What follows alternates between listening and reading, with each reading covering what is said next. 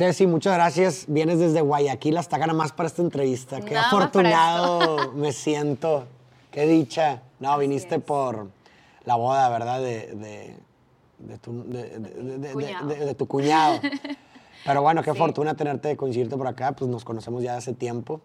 Eh, te admiro mucho, eres una mujer muy talentosa. Muchas y pues gracias. bueno, creo que es una buena oportunidad para que toda la gente te conozca un poco de ti, de tu historia, de tu vida, de tu arte, de todo lo que haces, que estoy seguro que pues eh, parte de ti va a inspirar a muchísimas personas que, que nos escuchan ahora, ¿no? Muchas gracias. Espero que sí. La admiración es mutua y realmente estoy muy feliz de estar aquí porque es tercera vez que estoy en Monterrey y Nada. me encanta esta ciudad, realmente. Me encanta regresar, así que ojalá sean muchas más. Sí, Monterrey tiene, tiene su encanto. Tiene su encanto. A lo mejor mucha gente fuera no, de México le tira mucho a Monterrey, pero Monterrey tiene su encanto. No, es hermoso, a mí me encanta, me encanta. Oye, Ceci, pues bueno, siempre me gusta empezar con los primeros años de vida de una persona porque creo que en esa etapa se constituye mucha eh, de nuestra personalidad, de nuestras creencias, de, incluso de, de lo que queremos ser, ¿no? ¿Cómo fue tu infancia, Ceci? Cuéntame. Pues tuve una infancia muy feliz, la verdad, eh, muy rodeada de música. No recuerdo un momento de mi vida que importante o no importante que no haya sido con música. Mis papás han sido muy musicales los dos, a pesar de que ninguno, nadie de mi familia realmente se ha dedicado a esto profesionalmente. Pues en mi, en mi casa sonaba música todo el tiempo, todo, mientras comíamos, mientras estábamos en la sala de estar, mientras jugábamos, en todo momento. Entonces, yo creo que pues como tú dices, esas cosas te van un poco Claro. moldeando, un poco formando. Eh, desde muy temprano en mi vida, pues mi, mi mamá más que nada consideró importante ya ponerme en clases de piano, por ejemplo. Empecé con clases de piano a los cinco años. Cinco años. Y, y bueno, me encantaba, me encantaba. Yo iba, primero tuve como una profesora particular, después ya entré a un conservatorio a los seis años, era muy chiquita. me- Seis años. me acuerdo que me intimidaba, digamos, ir al conservatorio y ver a todos estos chicos grandes tocando piano y yo era como que, yo toco así las mañanitas, ¿no? Eh, pero de todas maneras, pues me gustaba muchísimo. Desde muy chiquita yo ya soñaba, mi, mi ídola más grande, así impresionante, era Britney Spears. En ese momento era toda la época pues, que, de Britney Spears y las Spice Girls y Claro. los Backstreet Boys y etcétera. Entonces yo soñaba con eso, o sea, realmente eh, eso me llevó a empezar a inventarme canciones desde muy chiquita, desde creo que el primer recuerdo de una canción que yo haya inventado en mi mente fue como a los ocho años más o menos. ¿Y de qué era? De también alguna como canción de amor, a pesar de que obviamente Ok. tenía ocho años y no tenía No- no mayor sabías problemas de nada. Pero, eh, pero de esas cosas que igual yo ya iba como tomando estas temáticas de que Britney cantaba sobre amor y sobre que le habían roto el corazón y sobre todas estas cosas, entonces yo como trataba de emular eso, ¿no? Em, ¿Todavía existe esa canción? O sea, ¿te acuerdas de cómo era? ¿Hay una grabación? No, no, no, nunca la grabé en nada. Ah. En ese momento no había, Ah. digamos, era o en la computadora o en Sí. nada más, no, no había celular, no había nada. Pero eh, yo creo que si algún momento me siento así como que hacer memoria, tal vez saco algo, pero ahorita, o sea, como que tengo la idea, pero no me acuerdo de qué va, la verdad. Eh, pero así como esa, hubo muchas más y te puedo decir que como que a los, ¿qué será? 12, 13 años ya escribía canciones completas. O sea, ya, Ok. ya canciones que tengo escritas en un cuaderno, es así hasta el día de hoy. No me encantan, no me siento súper orgullosa, pero en todo caso esos fueron mis primeros pasos. ¿no? Claro, y gracias a esos Y gracias a eso, pues así, esos fueron los cimientos de, de- de todo, ¿no? Eh, siempre me gustó muchísimo y, y- y, pues luego ya mis papás empezaron a ver este como este interés mayor que yo tenía por la música y ya no solamente empecé a ir a clases de piano, sino también clases de teoría musical, clases de canto.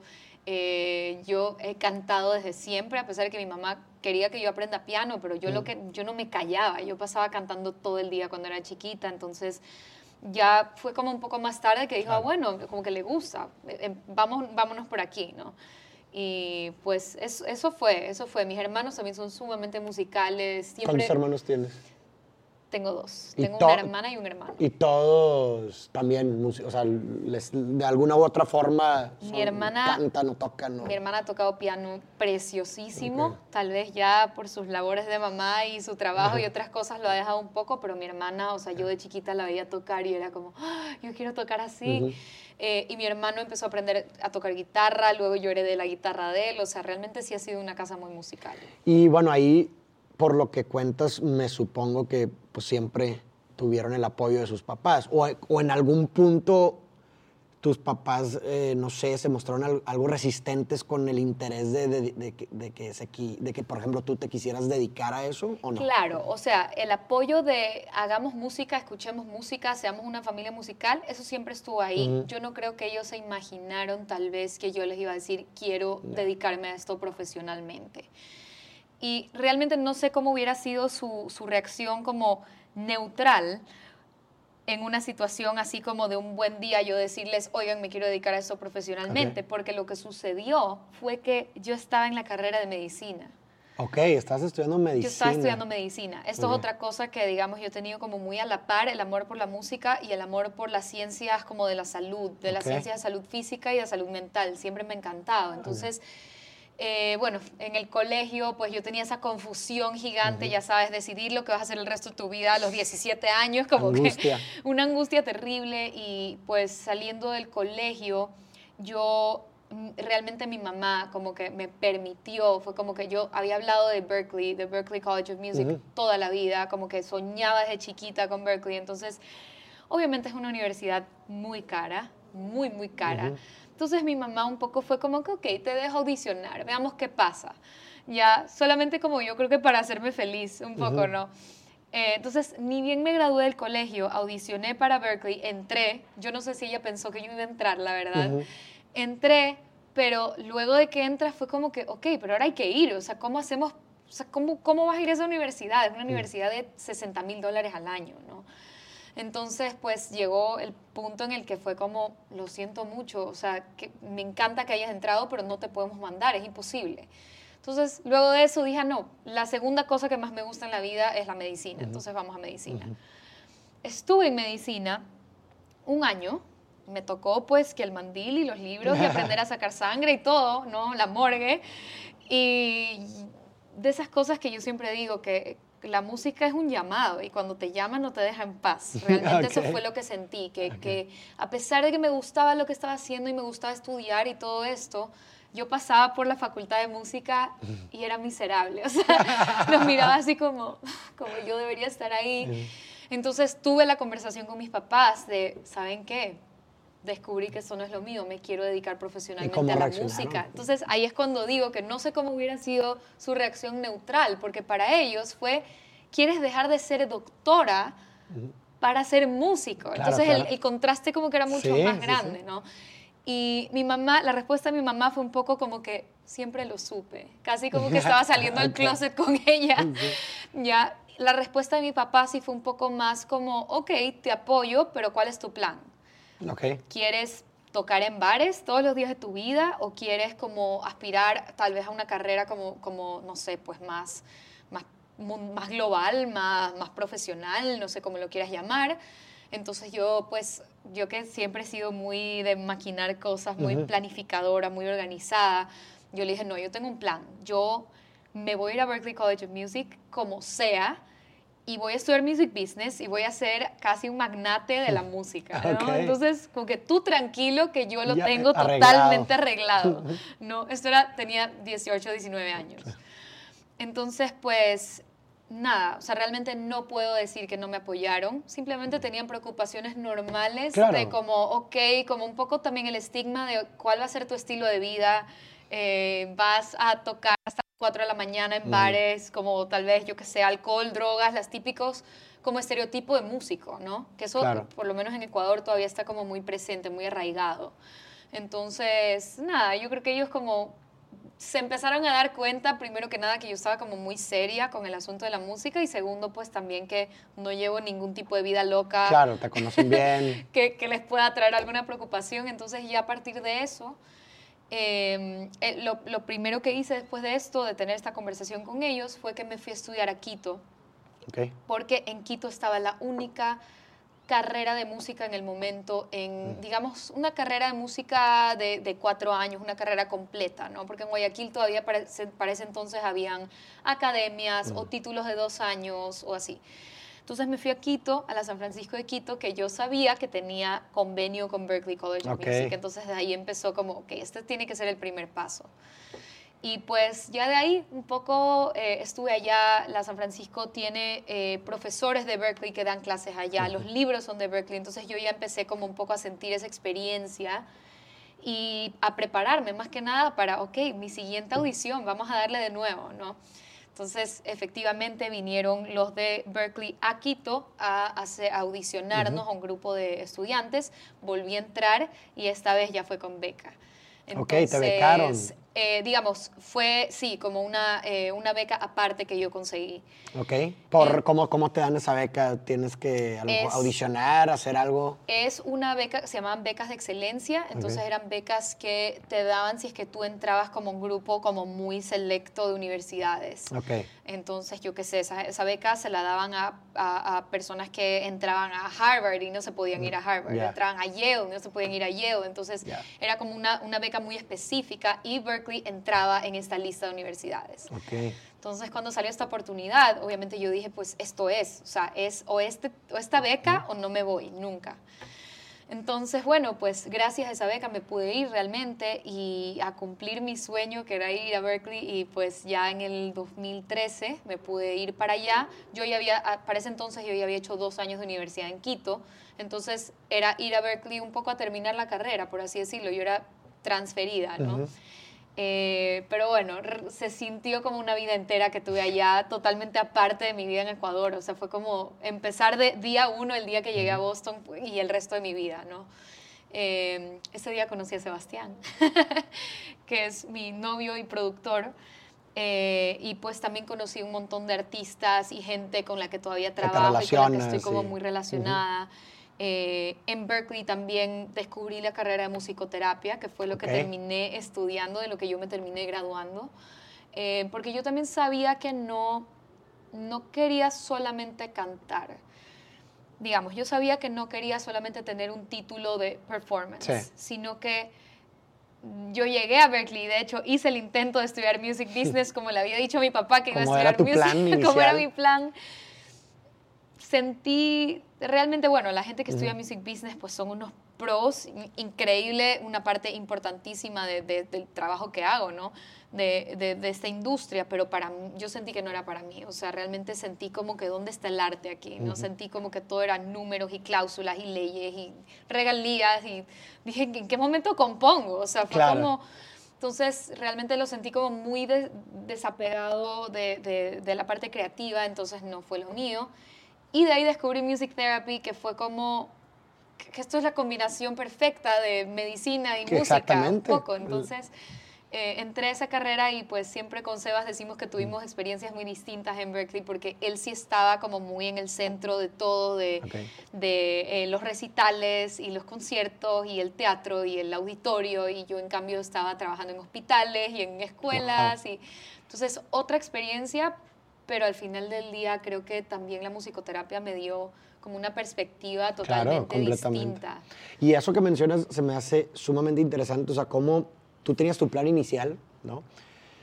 Que tenías cierto objetivo, pero conforme fuiste en ese camino, ese plan inicial inicia- eh, inevitablemente se modificó. Y creo que eso es algo muy interesante porque creo que a, muchos, a mucha gente le pasa, ¿no? Como que eh, se traza alguna meta, un objetivo y como que se aferra mucho a, a- a- ella, ¿no? Y, y que cualquier tipo de modificación o cambio lo ve como necesariamente un fracaso.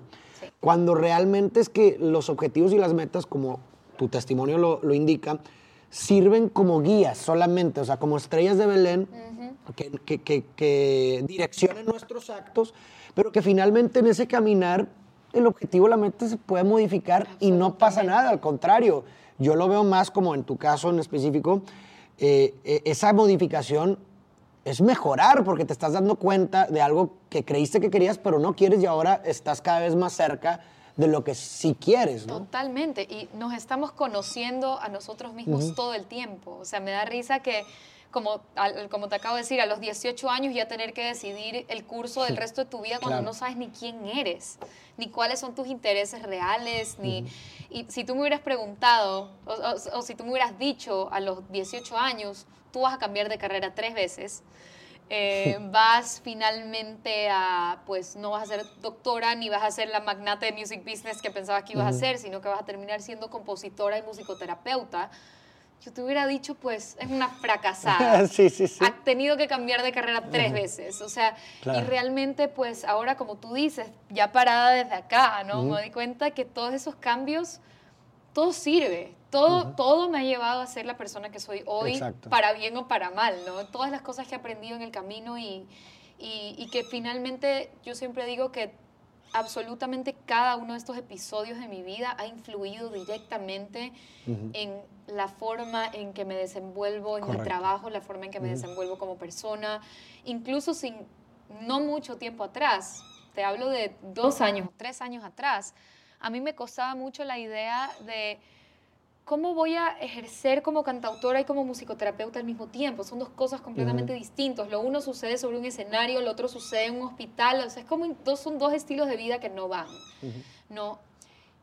Y me empecé a dar cuenta que si yo trazaba, como un poco ir hacia atrás, ¿no? Si yo trazaba, dejaba en su estado más puro estas dos cosas, ser cantautora y ser musicoterapeuta, al final del día es hacer música para el bien común. Correcto. ¿No? Puedo hacer música para el bienestar común sobre un escenario, como puedo hacer música para el bienestar común en un hospital. Claro. Entonces, cuando me di cuenta de que ese era como mi propósito, un poco, porque realmente así lo siento, siento que ese es mi propósito y lo que a mí me llena más, dije, yo puedo hacer cualquier cosa que se ramifique de esto. Claro. Y ahí fue cuando todo empezó a tener como mucho mm. más sentido. Puedo hacer musicoterapia en el día y, y ser cantautora por la noche como Superman. Eh, o sea, y, empecé, empezó como todo a encajar realmente. Y ahorita que estamos mirando en retrospección, me, te, te, quisiera preguntar, o sea, hasta este punto, ¿no? En donde ya estuviste en Berkeley y demás, mirando hacia atrás en tu infancia, en todo lo que nos has contado, con esta sabiduría actual, ¿cuáles fueron los aciertos ¿no? de, toda ese, de todo lo que nos has contado ahorita que ya lo ves con diferentes ojos, tanto de tu familia hacia ti como de ti hacia, tu, hacia ti misma? Eh, ¿Cuáles fueron los aciertos y cuáles fueron los errores?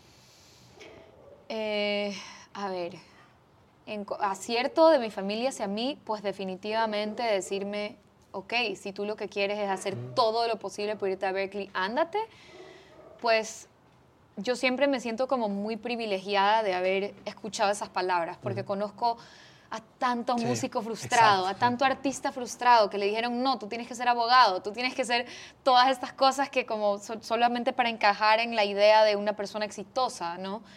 Y yo nunca tuve, o sea, nunca tuve ese problema. A mí, obviamente, tenían sus preocupaciones. Eh, hay días en que me decían, ay, ¿por qué no trabajas en tal cosa? Y, ya yo creo que el tiempo empieza a hablar por sí mismo, ¿no? mi, experiencia, mi trabajo, mis papás se han dado cuenta, mi familia se ha dado cuenta que estoy de cabeza metida en esto, que yo no estoy haciendo las cosas a medias.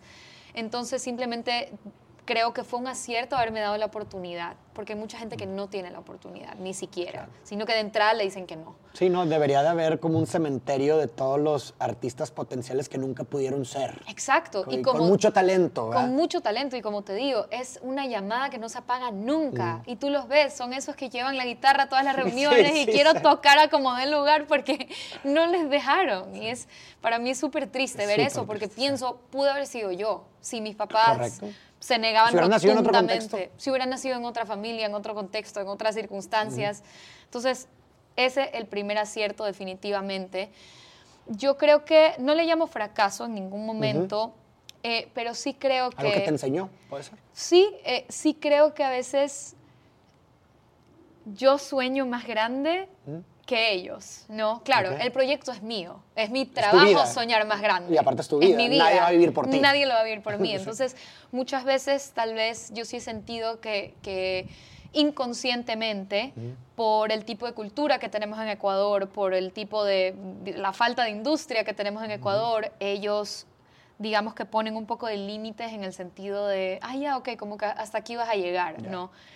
Y yo siempre estoy soñando más grande, yo siempre estoy planificando lo siguiente. Entonces, y ojo, es súper o sea, es súper subconsciente de parte de ellos. Y sin mala intención, a ver. Sin mala intención. Es porque realmente es difícil venir de un país muy pequeño y soñar que el día de mañana vas a estar trepado con tres Grammys así. O sea, es difícil. Yo misma he como batallado mucho de como, como empezar a hablar sobre esto como algo, una meta mucho más real y no tanto como una utopía que no va a suceder nunca, ¿no? Porque, de nuevo, venimos de un sistema de creencias, venimos de una cultura cerrada, venimos de un país pequeño, o sea... Entonces, no, por eso digo, no es fracaso, es simplemente que yo sí he sentido a veces que he tenido que romper un poco con estas barreras de, oigan, yo sí puedo lograr más, yo voy a llegar más lejos, ¿no?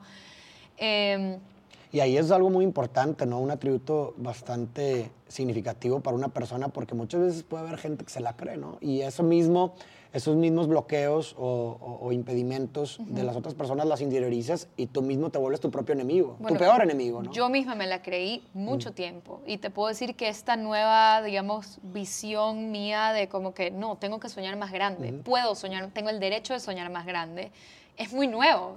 Te puedo decir que es es un aprendizaje que tengo en el 2020, o sea, sin ir muy lejos, porque sí me di cuenta que hasta cierto punto yo misma me estaba también como limitando o, poniéndome esta, este techo de hasta aquí puedo llegar yo por, por ser ecuatoriana, por ser mujer, por ser, eh, no sé, por no conocer a la gente correcta, por, o sea, estas súper como creencias que nos limitan, ¿no? Que, que, a veces no te das cuenta que las tienes. Eh, entonces empecé a ver, ok, ¿cuál es el problema con ser ecuatoriana? ¿Cuál es el problema con ser mujer? ¿Cuál es el problema con que yo ahorita no conozca a las personas que me puedan ayudar a, llegar más lejos, ¿no? Empecé a como cuestionar mucho. Yo creo que solo un año como el 2020 no, nos puede llevar a este punto, ¿no? Eh, y bueno, aciertos conmigo misma, creo que mi empuje, o sea, definitivamente eh, mi, a pesar de que una carrera que te hace patalear, sufrir mucho, pues tener la capacidad de pararme al día siguiente y no, ya, día nuevo, ya pasó la frustración de ayer, eso ya es historia de ayer, vamos a ver qué hay hoy, ¿no? Eh, que eso sí creo que lo tengo, soy, soy muy determinada, muy, eh, muy, de nuevo, organizadora, planificadora. Em, y si, digamos, pienso así como en cambio fracasos, como cosas que me he auto-infligido a mí misma, tal vez es como ponerme presiones que no me corresponden, ¿no? Eh, ponerme, ponerme presiones de tiempos, por ejemplo, de nuevo, otra como creencia limitante de que no, tienes que haber logrado todas estas cosas antes de los 30, por ejemplo. Entonces también, o sea, ¿pero, por, qué? ¿Quién dice? Entonces, un poco como ese tipo de presiones que sí me he venido poniendo de, de, qué pasó, ya cumplí 26 y todavía no, ah, me, explico, o sea, entonces ha sido como, de nuevo, el 2020 fue un año de mucho cuestionamiento. Y que, por ejemplo, en eso en específico, que creo que es algo que mucha gente pasa por, ¿no? de, de, tratar de cumplir las expectativas que la sociedad espera, pues normalmente de, de uno, ¿qué ha sido o cómo has enfrentado eso? yo creo que al final del día es como darte el tiempo, porque a veces parece mentira, pero es por no darnos el tiempo de como regresar a tu centro, a tu norte, alinearte con qué es lo que tú quieres.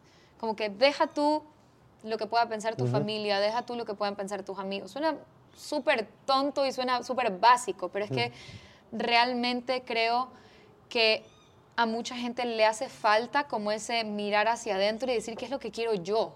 Correcto. ¿Qué es lo que, o sea, es más, regresemos hasta antes. Sé lo que quiero yo si es que apago las voces del resto, para empezar, ¿no? Eh, por ejemplo, ese es un proceso que tuve al salirme de la carrera de medicina para irme a música. O sea, de, de no voy a escuchar a nadie, voy a olvidarme de todas las felicitaciones y, ¡ay, entraste a medicina! ¿no? Que, que, de todas maneras era como, ah, validación para mí, ¿no? Correcto. Pero ya cuando empecé a tener todas estas dudas, fue un, ok, de todo el mundo, ¿qué quiero yo? Y creo que por ahí empieza un poco esta lucha contra estas expectativas que al final del día realmente a nadie le importa. A nadie le importa. Puede que bocas para afuera ay, qué pena que ya no estudias medicina. Pero no les importa, no les importa. la gente tiene una jerarquía de preocupaciones que la mayoría, o más bien, esas preocupaciones que ocupan los primeros lugares tienen más que ver con sus vidas que con la vida de los demás. Que con la vida de los demás. Y muchos son proyecciones y... Por eso mismo, o sea, depende más, y están en su interior más preocupados por esas cosas que tienen más conmigo que, que estar haciendo Ceci.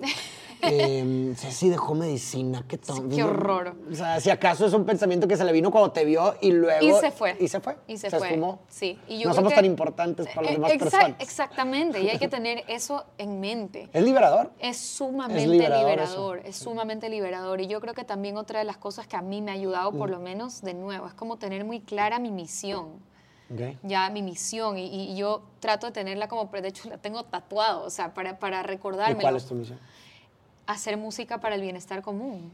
Ah, de hecho lo mencionaste. Sí, o sea, esa, esa sea por, como cantautora, sea como musicoterapeuta, sea como gestora cultural el día de mañana, sea mm. como, o sea, realmente es, yo siempre trato de regresar a eso, porque bulla hay mucha, ruido hay mucho, ¿no? Pero, pero al final del día me deja de importar todo ese ruido cuando yo sé que estoy encaminada.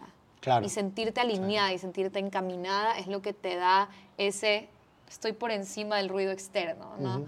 No me siento así todo el tiempo, para nada. Naturalmente. para nada. Hay días en que estoy como muy empoderada, muy alineada y hay otros días en que estoy como bolsa de agua en la cama. Así. Normal. Normal, ¿no? Eh, pero creo que ese ha sido como uno de mis aprendizajes también. Genial. De hecho, eso ahorita que mencionas, por ejemplo, eso, cómo describes tu misión, siempre he creído que eh, el significado de la vida de uno, el propósito que uno le construye a su vida, debería, en mi punto de vista, estar encaminado a algo que nunca se satisfaga. ¿sí? ¿Sí? explico? O sea, porque normalmente uno marca su sentido de vida o su propósito de vida, como le quieran llamar, a un destino particular, cuando logre tener dinero, cuando logre esto, cuando me case, cuando, un destino en particular, algo que es finito. Exacto. Y el problema de eso es que cuando llegas a ese punto, de pronto te das cuenta que la vida continúa, que eres un ser en falta y que naturalmente vas a desear más cosas y dices, wow, toda mi vida me esforcé por este momento y de pronto llegué y, no era lo que pensé porque sigo en falta, ¿no? Entonces, eh, los propósitos significados como el tuyo, que dices, oye, quiero construir música para el bienestar, pues es algo que nunca va a terminar, o sea, nunca, va a llegar a un punto en donde dices, ah, ya creé suficiente música y ya logré el suficiente bienestar. Pues no, siempre va a haber una persona más a la cual puedes contribuirle y siempre va a haber una canción más que siempre vas a poder hacer. Y eso pues prácticamente dura el resto de tu vida y te va a dar por consecuencia un motivo durante el resto de tu vida. Entonces, eso se me hace genial lo que... Lo sí, y yo creo que una buena manera de guiarte para, porque, ojo, no todo el mundo tiene por qué tener su propósito tan claro como tan joven. Hay gente que encuentra su propósito en, no sé, pues en la mitad de su vida, ¿no? Pero algo que yo he aprendido es que lo que tú le llamas como, ah, tener tanto dinero, tener este carro, tener Cuando son cosas, o yo qué sé, correr una maratón, ponte. Cuando son cosas como tangibles, como materiales, cosas que tú, ah, ya lo alcancé. un destino en Un destino particular. Entonces eso no es un propósito, es una meta y también es excelente. Pero yo sí creo que los propósitos tienen una cualidad un poco más como, como tú dices, abierta, de trascendencia, de legado. Sí. Eh, entonces, me siento también como muy afortunada de como haber tenido esta claridad en un momento muy, digamos, tan temprano en mi vida, ¿no? Porque me considero muy joven. No, claro, no, y digo, a ver, también la gente, muchas veces un, eh, eh, este tema es algo que frustra o angustia mucho a la gente por lo mismo que tú dices de que, wow, no, o sea, no sé qué quiero hacer con mi vida, bla, bla, bla. Y, creo que el gran problema, acabo de ver la película de Soul, ¿ya la viste? No la Está muy bonita, digo, no te voy a spoilear, pero creo que habla mucho de este tema y que, y que yo en lo personal concuerdo, que tal vez muchas veces como sociedad cometemos el error de cargarle con expectativas muy altas a las personas, ¿no? Como, oye, sabes que tú tienes que ser el siguiente Einstein, ¿no? Y, y, y, nos muestran todo este mundo de, y todas estas expectativas que esperan de nosotros que decimos, wow, son son, son prácticamente inalcanzables. Y digo, si somos realmente honestos, brutalmente honestos, pues la verdad es que la mayoría de la gente vamos a llevar una vida ordinaria. ¿Sí explico? El 99% de la gente vamos a llevar una vida ordinaria. Y el problema es que, o más bien el detalle ahí es que no está mal. ¿sí? No está mal. Finalmente, eh, el propósito de tu vida o lo que tú quieres hacer de tu vida es tuyo. O sea, tú lo construyes. Tu vida es lo que tú haces de ella.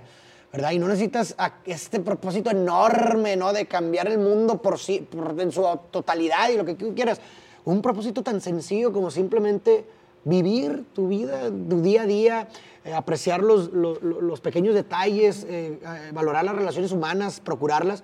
Eso puede ser un propósito tan loable, un significado tan bonito y, y, y, que, que, puede significar o impactar una buena vida, ¿no? Y eso iba a decir, o sea, no porque no seas el inventor de la vacuna, quiere decir que no estás impactando de manera muy positiva a la gente que está a tu alrededor. Y eso ya es suficiente, y eso mm. ya es increíble, porque no sabes el nivel de impacto que puedes llegar a tener. En una persona, en, una persona. al lado tuya. Exactamente. y eso es bien, bien, curioso, ¿no? Porque muchas veces como que pensamos el mundo, ya no, yo quiero cambiar el mundo. Claro. Y y de pronto los mundos, porque pues metafóricamente hablando cada persona es un mundo, los mundos que tenemos alrededor nuestro no, no, importan. No importa. O, nos hacemos de la vista gorda o no los... ¿Sí me explico? ¿Cuánta gente no tiene, yo qué sé, la empresa más multimillonaria con no sé cuántas sucursales y todo, pero no, es, no puede ser amable con la gente que le... con la persona que le sirve el café? Sí. Entonces, un poco esa es la manera como más, eh, como una imagen visual, ¿no? Claro, sí, sí, sí. Sí, definitivamente. Oye, y, eh, agarrando una de tus facetas de la musicoterapia, eh, ahorita te quería preguntar, ¿alguna vez tuviste como algún caso así que nos pudieras contar bonito o, una experiencia bonita como musicoterapeuta? Bueno, casos un montón. ¿Para alguno que se te venga así en particular? Sí, realmente es una profesión en donde tú, o sea, es, eres testigo de la manera como más tangible y directa posible de lo mágica que puede ser la música. y, y, lo más chistoso es que no es magia, sino ciencia. O sea, porque, bueno, yo he estudiado mucho la, la, la neurología, o los, procesos neurológicos detrás de hacer música, ¿no? De escuchar música, de tocar un instrumento, de cantar. Entonces, lo más increíble es que todo esto tiene explicación científica, ¿no? Eh, a ver, eh, explícanos así lo más sencillo que puedas, lo que sucede ¿Cómo causa? ¿Qué causa? Bueno, la música es una de las pocas actividades que genera una como reacción en cadena en muchas áreas de nuestro cerebro. Nosotros, por ejemplo, ahorita, químicas. Exacto. Nosotros ahorita, eh, ahorita, que estamos hablando, estamos utilizando específicamente el área de Broca del hemisferio izquierdo, por ejemplo. Es, es, donde está el habla, ¿no? El lenguaje. El lenguaje. La, la música, escuchar música o tocar un instrumento involucra lenguaje, involucra movimiento, involucra la parte visual, involucra la memoria, involucra razonamiento. Prácticamente todas las Prácticamente todo. Entonces, es realmente casi un gimnasio cerebral cuando tú haces música. Entonces, por esa razón, cuando tienes una persona que tiene algún tipo de lesión cerebral, que tiene algún área que, que, que, está afectada, entonces al hacer música, tú estás un poco dándole la ayuda de todo el resto de áreas que se están como iluminando o activando, ¿no? Entonces he tenido muchísimos casos en donde una persona tuvo un accidente, perdió el habla, justamente perdió el lenguaje y por medio de la música puede recuperar el lenguaje, ¿no? Porque tal vez no puede decir una oración, pero la puede cantar.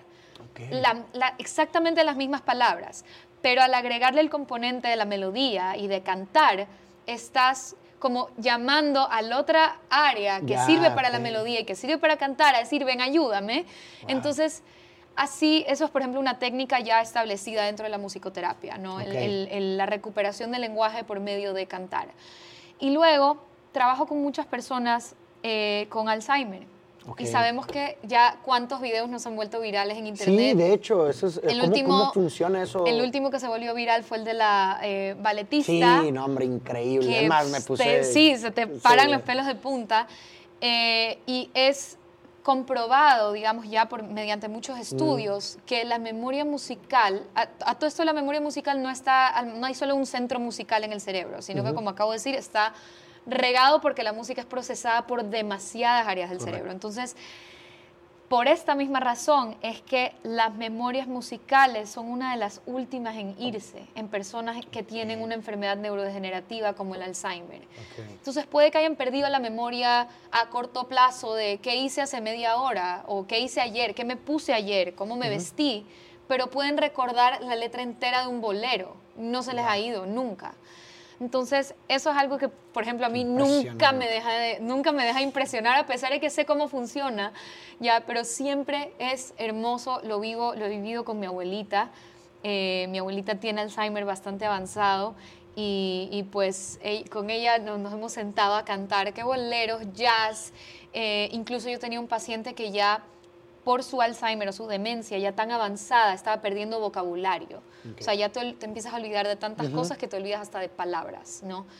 Entonces tenía como oraciones muy vacías, oraciones que no significaban nada, que le era muy difícil comunicarse, pero cantábamos un New York, New York de Frank Sinatra, se la sabía todita. Cantábamos Esta tarde de Verde de Armando Manzanero, se la sabía todita. Y teníamos esos mínimos momentos de lucidez luego de cantar, en donde teníamos como una conversación normal, casi normal. Gracias a, Gracias a, los estímulos que la música genera. A los estímulos que la música genera. Entonces, y así un montón de casos también con el movimiento, la música también, pues un ejemplo muy cotidiano es la diferencia que hace salir a correr con música que salir a correr sin música. Yo digo que es una tortura correr sin música, ¿no? Pero ya a nivel terapéutico, clínico, hay también eh, personas que recuperándose de un accidente de tránsito, por ejemplo, que tienen que volver a caminar o tienen que volver a, em, trabajar en sus eh, extremidades, puede ser los brazos, puede ser las piernas. La música ayuda a establecer este ritmo eh, constante y estable, dándole la señal al cerebro de cuándo tiene que ser su siguiente paso. Entonces, también hay, hay muchísimos videos que demuestran la diferencia de alguien caminando sin música a alguien caminando con música. Y lo increíble de esto, porque tú dices, ¿de qué sirve que solo pueda caminar con música? ¿Quiere decir que va a ir por la calle solamente con música? No. Lo increíble de esto es que la música, aparte, tiene el poder de impulsar la neuroplasticidad como pocas otras actividades. No es que es la única actividad que impulsa la neuroplasticidad, pero sí es muy poderosa, justamente porque va en proporción de cómo estimula el cerebro, ¿no? Entonces ya se van creando estas nuevas conexiones neuronales de tal forma que la persona ya puede caminar sin música o puede hablar sin tener que cantar la oración y así. ¿no? Ya es como una profesión establecida con muchas técnicas ya comprobadas y pues para mí es fascinante. A mí lo que se me hace impresionante la música es que es un lenguaje la música, pero a diferencia de un lenguaje, eh, no sé, hablado, verbal, idioma, ajá.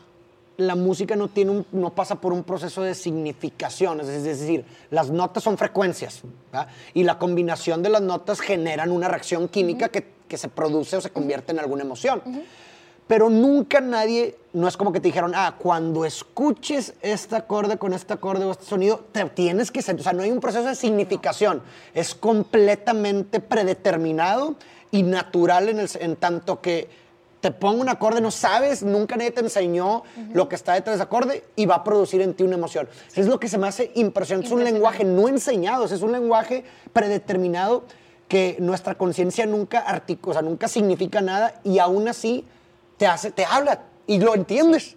nadie te nos habla enseñó, y lo entiendes. Nadie nos enseñó a interpretar la música, nadie nos enseñó a sentir con la música, eh, nadie nos enseñó a traducir lo que estamos escuchando en algo más. Y eso es impresionante porque también muchas veces pasa, por ejemplo, en consulta con musicoterapia, de que cómo puede beneficiarse esta persona en musicoterapia si eh, nunca en su vida eh, ha tenido clases de instrumento. O cómo puedo yo beneficiarme si tengo dos pies izquierdos, no tengo ritmo, soy un desastre. Y realmente el 98% de la población mundial tiene una habilidad innata para hacer música no te habla hacer música de ser el próximo Mozart. Te habla hacer música de crear un ritmo en la mesa o, cantar un karaoke. O sea, todos venimos con esta habilidad natural para, de nuevo, interpretar o sentir o simplemente seguir un ritmo, una corriente, ¿no?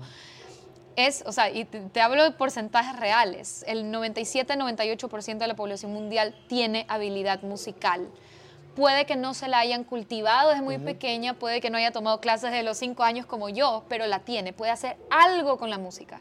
Solo hay un 2% que nace con un desorden neurológico que no le permite percibir la música. Entonces, esto para todas las personas que crean que es que no, yo soy pésimo, nunca voy a poder, nunca voy a... Porque también me preguntan, ¿qué pasa si me meto a aprender piano a los 30 años, por ejemplo? Nadie dice que no puedes aprender piano a los 30 años. Tal vez no tengas tanto tiempo para, para practicar, tal vez te demores más, tal vez te frustres, pero no quiere decir que no puedes. Entonces, eso, lo que tú dices es impresionante. O sea, nadie nos ha enseñado y aún así nacemos con esta habilidad. Claro, y ahí la pregunta sería, ¿cuál es el propósito de, tener ese diseño? Si me explico? O sea, pues normalmente muchas de las cuestiones que desarrollamos de diseño son evolutivas y también es- están tal, tal vez sujetas a, una, a un propósito de supervivencia o lo que tú quieras, pero ¿cuál es la razón de ese desarrollo? Es una pregunta filosófica Pues muy interesante. muy interesante, se sigue estudiando mucho, se sigue estudiando mucho y, y, pues sí le han en- encontrado también su explicación evolutiva, pero pues nadie podrá decir esto es, Sí, no, ¿no? pues es- es- claro. Definitivamente sí estudian mucho la música, ya desde un punto de vista así de musicología, eh, como forma de comunicación, ¿no? Desde, digamos, ya no en esta época, pero hace pues millones de años. Eh, entonces es sumamente interesante No, esta pregunta. Muy, muy interesante. Y ahora, Ceci, pasando a tu faceta de artista musical, pues, eh, ¿cuánto llevas de carrera así oficialmente que empezaste así, así a sacar tus canciones, tocar? Pues bueno, todo empezó con una banda que yo tuve en Quito, que se llamaba Bofónicos. Esto fue en el 2012. Sacamos un EP. Eh, yo, bueno, yo escribí, coescribimos todas las canciones. Esa fue como la primera muestra de, ok, puedo hacer esto. ¿no? Puedo, ya, ya se va tornando como más real.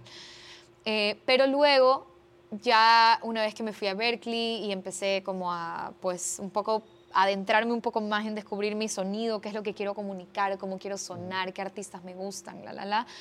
eh, ya empecé a, a- a como un poco recopilar estas composiciones que yo tenía y puedo decir que em- empiezo oficialmente como ya a tomarme esto como muy en serio de vamos a, a darle, la- vamos a darme la oportunidad de, de volverme un artista en el 2015, que empieza la producción de mi primer EP, que se llama Libre Espacio. El EP no terminó saliendo hasta el 2017, o sea, la producción estuvo como más, más o menos pausada, como unos dos años, porque estábamos haciéndolo entre Boston y Guayaquil, y Uf, bueno, sí. mientras iba, venía, entonces se demoró un poco, pero ya con, con el lanzamiento de mi primer EP en el 2017 te puedo decir que ya, ok, estamos aquí, de lleno, ¿no? Y ya luego de eso, pues este EP, la verdad que me presentó un montón de oportunidades también. Fue como mi, carta de- mi primera carta de presentación Sí. después de la banda. Eh, fue como, sí, o sea, empezaron a salir cosas a raíz de eso. Y, y, pues más que nada ya la motivación de, de, ok, sigámosle. Y ya empecé a trabajar en el disco y ya este disco salió en el 2019. Ok. Y así. ¿Y cómo, qué, qué- qué- cuál han- cuáles han sido las mejores experiencias que has tenido en esta faceta de artista? Bueno, he compartido escenario con artistas increíbles. He tenido el privilegio de cantar con Jorge Drexler, que es uno de, digamos, uno de mis artistas preferidos, un exponente impresionante de la música latinoamericana. Eh, tuve la fortuna también de cantar con Armando Manzanero, que en paz descanse. Eh, fue una experiencia hermosa, por, más que nada inesperada, porque me llamaron para abrir su concierto, pero yo no sabía Ok. que iba a querer cantar conmigo. Ah, y, Y cantaste con él. Canté con él. Entonces eso estuvo increíble. Eh, luego también abrí el concierto de Erlend Oye, que es también un eh, cantautor, eh, me parece que es de Noruega y tiene un montón de proyectos como increíbles. Eh, luego también estuve en festivales con Monsieur Periné y Bomba Estéreo y como, bueno, todas estas cosas muy, muy padres que han sucedido y, y pues que, que al final del día como te dan un poco ese, como que te, te devuelven la gasolina cuando Claro. esta carrera se pone un poco difícil, ¿no? ¿Qué haces cuando se te pone difícil? O sea, porque sí, naturalmente esta carrera pues tiene muchos, pues, o sea, altibajos, ¿no? Ajá. En mucho momento hay veces puedes perder la motivación o lo que tú Más que quieras. nada pierdo como la, como la noción de, de- de lo lejos que he llegado por, por mis propios medios, ¿no? Soy artista independiente, realmente todo lo que he logrado hasta ahora ha sido absolutamente jalándome el trabajo en la espalda, o sea, no puedo de verdad, aunque por supuesto he tenido muchas personas que, Claro. que- con las que trabajo y con, que me han ayudado, pero realmente eh, lo he trabajado mucho, entonces creo que es importante como no perder esa noción de, de, oye, aguanta, como por... Todo lo por- que has recorrido, ¿no? de- sí, mira, mira hasta dónde estás. O sea, hace un año hubieras dado lo que sea por, por estar, estar donde ahí, estás sí, hoy. claro. Entonces, a veces nos olvidamos de, de simplemente tener ese como check yourself, de, de, de vuelve a mirar hacia adentro, ¿no? Sí, somos muy duros con nosotros mismos como para ver siempre lo que nos falta, pero no volteamos a ver No todo lo que, hemos recorrido. todo lo que hemos recorrido, exactamente. Entonces, ese creo que es como lo que más hago en esos momentos en que me doy cuenta que me estoy como dando muy duro a mí misma Y vuelves otra y, vez. y vuelvo, exacto, o sea, solamente ya haber tenido hace, hace dos años lanzar un álbum para mí era como, Dios mío, eso es solo como de grandes, o sea, muy lejano, eso es para artistas muy... Y ya tengo un álbum y ya hice una gira totalmente autogestionada con ese álbum, o sea, recorrí nueve ciudades tocando ese disco, entonces son cosas que me tengo que constantemente mm. recordar porque sí tiendo a ser dura conmigo mismo. Y ahorita, por ejemplo, que pasó pues la situación de la pandemia, que obviamente pues a los artistas pues sí acabaron prácticamente con todos sus shows, todas sus giras. ¿Cómo te pegó a ti eso? Pues emocionalmente, lo personal, digo, sabemos que pues acabaron todos tus shows. Ajá. Emocionalmente durísimo. También tuve que tener muchos de esos momentos de que calma, todo el mundo está en las mismas, no es que solo tú te estás quedando atrás de alguna forma. Hay tiempo, hay tiempo para todo. Aprovecha este tiempo también como para em, em, escribir un montón eh, replanteé mi proyecto, eh, empecé a trabajar obviamente mucho a distancia, me di cuenta que había muchas formas de trabajar a distancia. Eh, estuvo duro, pero al final del día me pongo a ver las, cosas, las metas que yo me había planteado entrando al 2020, que era voy a lanzar estas canciones, e hice todo. No sé cómo, pero lo logré, lo logré. Y, y pues también fue un año de mucho de que me, me, fui muy dura conmigo misma y después como voltear y decir, lancé todo lo que dije que iba a lanzar, o sea, ¿cuál es el problema? ¿no? Eh, pero, pero sí, al final del día, digamos, yo nunca podré decir que el 2020 no sirvió para nada, como veo tanto en internet de que el 2020 hay que botarlo a la basura, yo nunca voy a poder decir eso. Eh, fue un año en donde logré muchas cosas, tuve muchos lanzamientos, hice como mucho, mucha introspección, mucho como trabajo interior, aprendizajes que no hubiera tenido si no hubiera sido por ese año. Entonces creo que pues es para bien, ¿no? Creo que tal vez hay personas, definitivamente tuve mucha suerte, tuve, digamos, mucho privilegio en, no haber perdido a nadie cercano, eh, no haber perdido un trabajo que me sostenía en mi día a día. Em, pero yo creo que pues siempre se saca algo, ¿no? Siempre ¿Y qué tratas de decir con tu música, Ceci? ¿Tienes algún como que eh, motivo detrás de tus canciones? Mi temática, por así decirlo, predilecta es siempre como sobre crecimiento personal, sobre es, es, como un diario cantado, por así decirlo. Una autobiografía. Es, es bastante autobiográfico. Eh, estoy como un poco dejando constancia de muchos procesos mentales que he pasado desde que empecé y, me encanta porque sí se ve un poco esa evolución de pensamiento desde el EP, desde la primera canción del EP hasta lo que acabo de lanzar, la última canción, ¿no? Entonces, eh, me encanta eso porque estoy como sin querer dejando en récord o teniendo como este álbum de fotos auditivo, ¿no? Qué, interesante, qué eh, bonito poder escuchar tus álbumes y al mismo tiempo ver cómo has evolucionado tú, cómo has cambiado, cómo has mejorado, cómo has tus pensamientos. Así es. ¿Y tienes alguna canción en particular como que tengas alguna conexión, un vínculo muy significativo? Pues es Si de un sí dependiera, que fue la que lancé ahora en el 2020, en septiembre salió esa canción, se llama Si de un sí dependiera. Si de un sí dependiera. Si de un sí dependiera.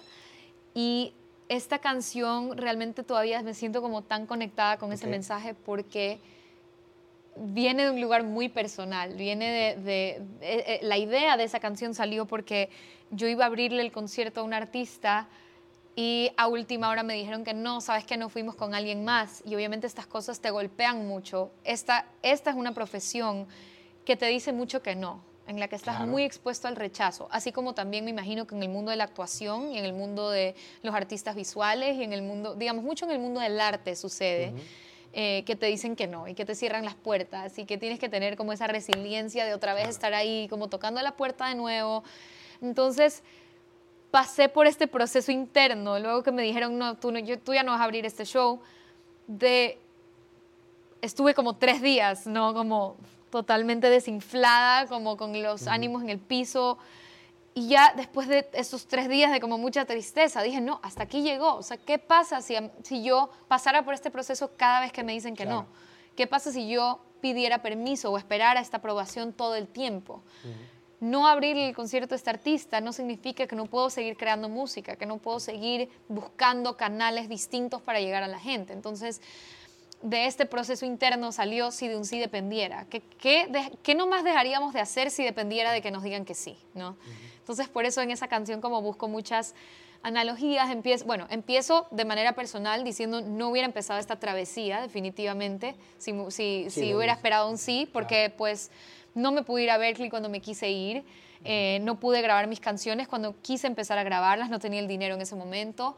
Eh, pues de ahí cuántas oportunidades me han dicho que no también, este, no sabes qué, no es el momento, no sabes qué, no eres mi estilo, no sabes qué, no, no me caes bien. o sea, sí, cualquier cosa. Cualquier cosa.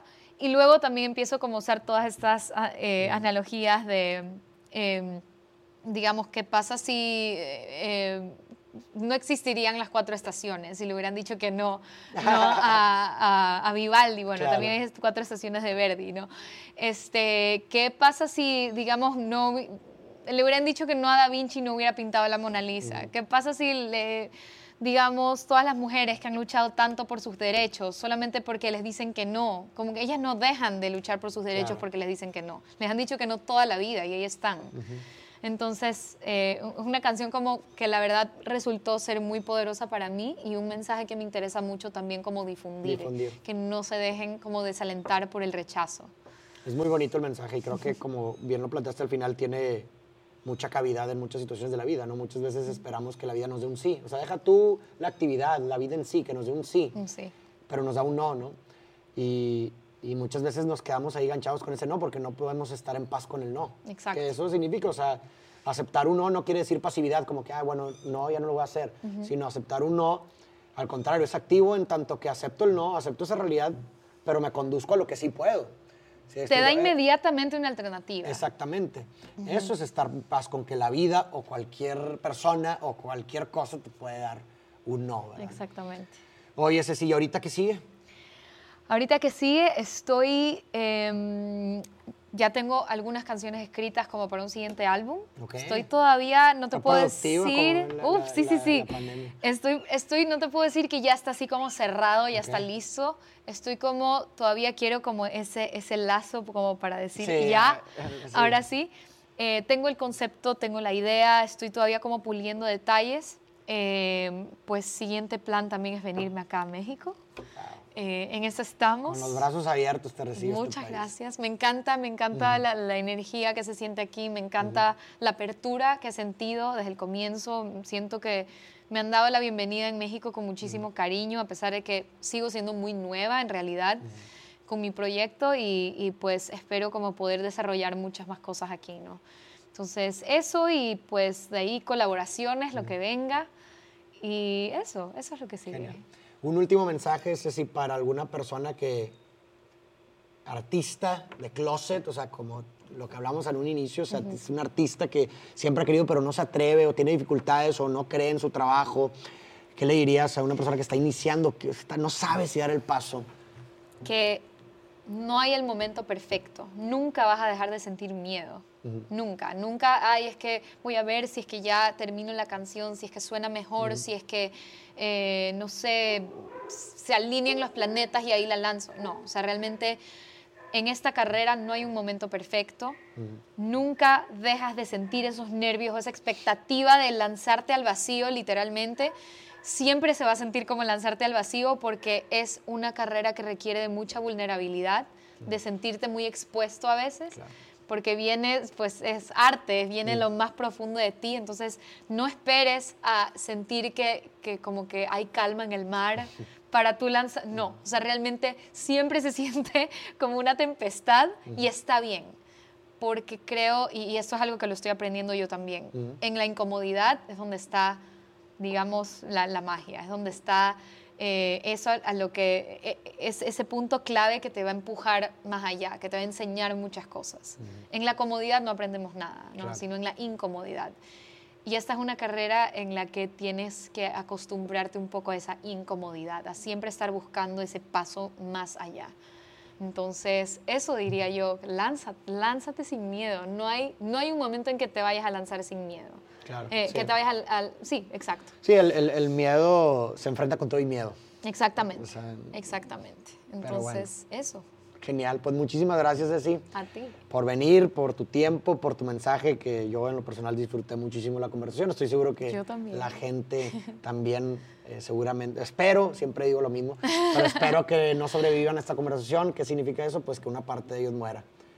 para que salga algo mejor. algo más. Entonces habrá tenido sentido esta conversación. Ojalá que sí. Gracias nuevamente y pues te esperamos de vuelta acá en México. Claro ya que sí. ya por definitiva. Por definitiva. Muchísimas gracias. Ahora sí me puedo regresar a Ecuador, ya que solo vine a la entrevista. Sí, claro, ya, te puedes regresar ahorita. ¿Estamos con la maleta ahí? Listo. Listos. Muchas gracias. Gracias, nos vemos a la próxima.